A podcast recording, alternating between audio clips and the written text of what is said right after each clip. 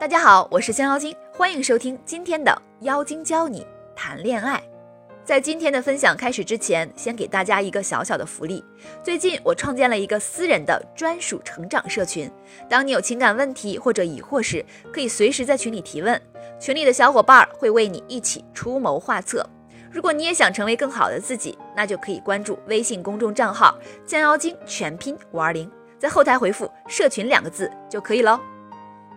在现代社会中，存在这样一个群体，他们将近三十或者三十出头，有自己的事业和爱好，日子过得风风光光。无论家人多么苦口婆心的劝说，就是不着急结婚。他们自称单身主义，不婚一族，也被戏称为“单身狗”。不用怀疑，你周围应该就有这样的人，甚至你自己就是。在我国，单身男女人数接近两亿，甚至在整个世界范围内，单身独居已经成为一个大趋势。今年四月，一项网络调查显示，我国没有性生活且单身五年以上的比例高达百分之三十，单身十年以上的有百分之十二。在美国，每七个成年人中就有一个人选择独居，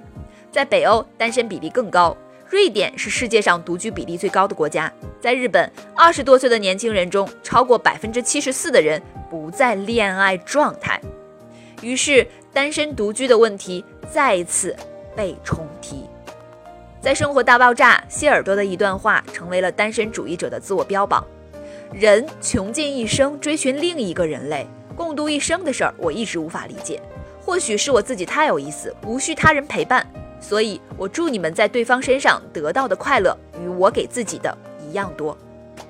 然而，在人们忙着欢呼“单身万岁”的时候，他们却没有看到潜在的危险正悄悄地埋下种子。单身意味着你的喜悦无人分享，悲伤无人分担。人是一个多细胞生物，也是一种群居动物。独自一人，终究只会让心灵被孤独和黑暗吞噬。反而，当你与爱人建立起深深的连接，有人与你一起大笑，一起悲伤，一起走过春夏秋冬，你才会感觉到踏实的存在感，不会空虚和迷茫。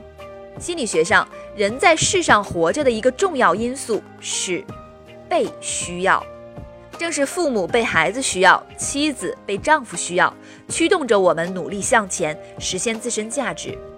为什么说单身人士的抑郁症发病率远高于其他人士？就是因为他们缺少了与配偶、与孩子之间的感情连接，缺少了被需要感，导致情绪没有发泄口，全部堆积在心里。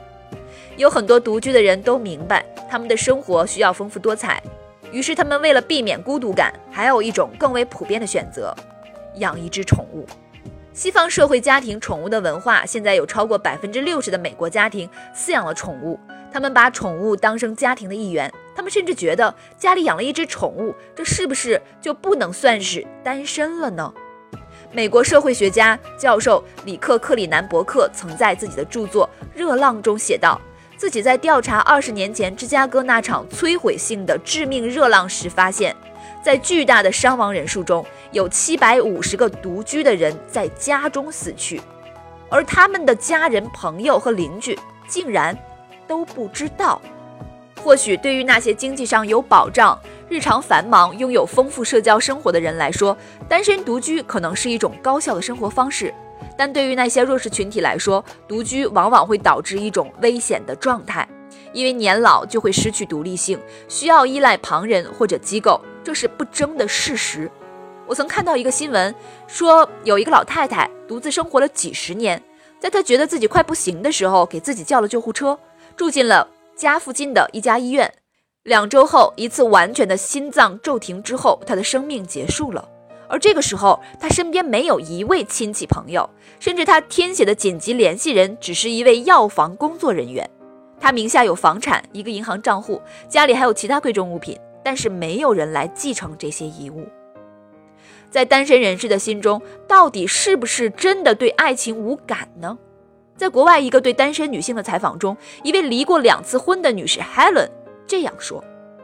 婚姻太无聊了，我结婚的时候比任何其他时候过得都要惨。陷入爱情一次，婚姻没有成功；第二次又陷入爱情，依旧以失败告终。婚姻与真爱。”会拯救我们的神话破灭了。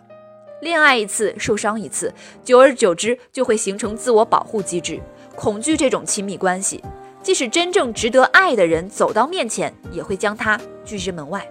就像儿时玩火苗，当被炽热烫伤后，就会产生恐惧。即使被告诉手指快速的通过火焰不会有事儿，也不敢再去上前尝试。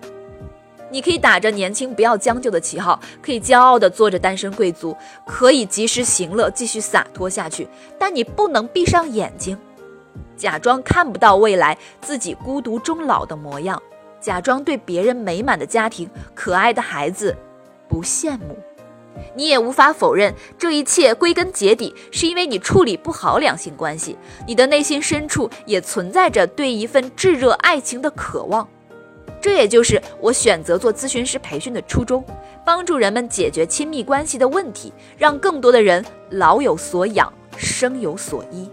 然而，这个行业需要的不只是一个人，而是一群人。近几年，众多情感内容的大号火爆，反映了情感市场的巨大潜力。可是，无论是情感类的知识付费，还是鸡汤文泛滥的自媒体大号，并没有真正的帮助用户解决实际问题，反而使用户更加焦虑。然而，最让我忧虑的是，整个情感行业的规范尚未被建立，情感咨询服务没有标准化，越来越多不正规的机构大批涌入，越来越多不专业的咨询师纷纷上岗，这让没有辨别能力的用户根本无从下手。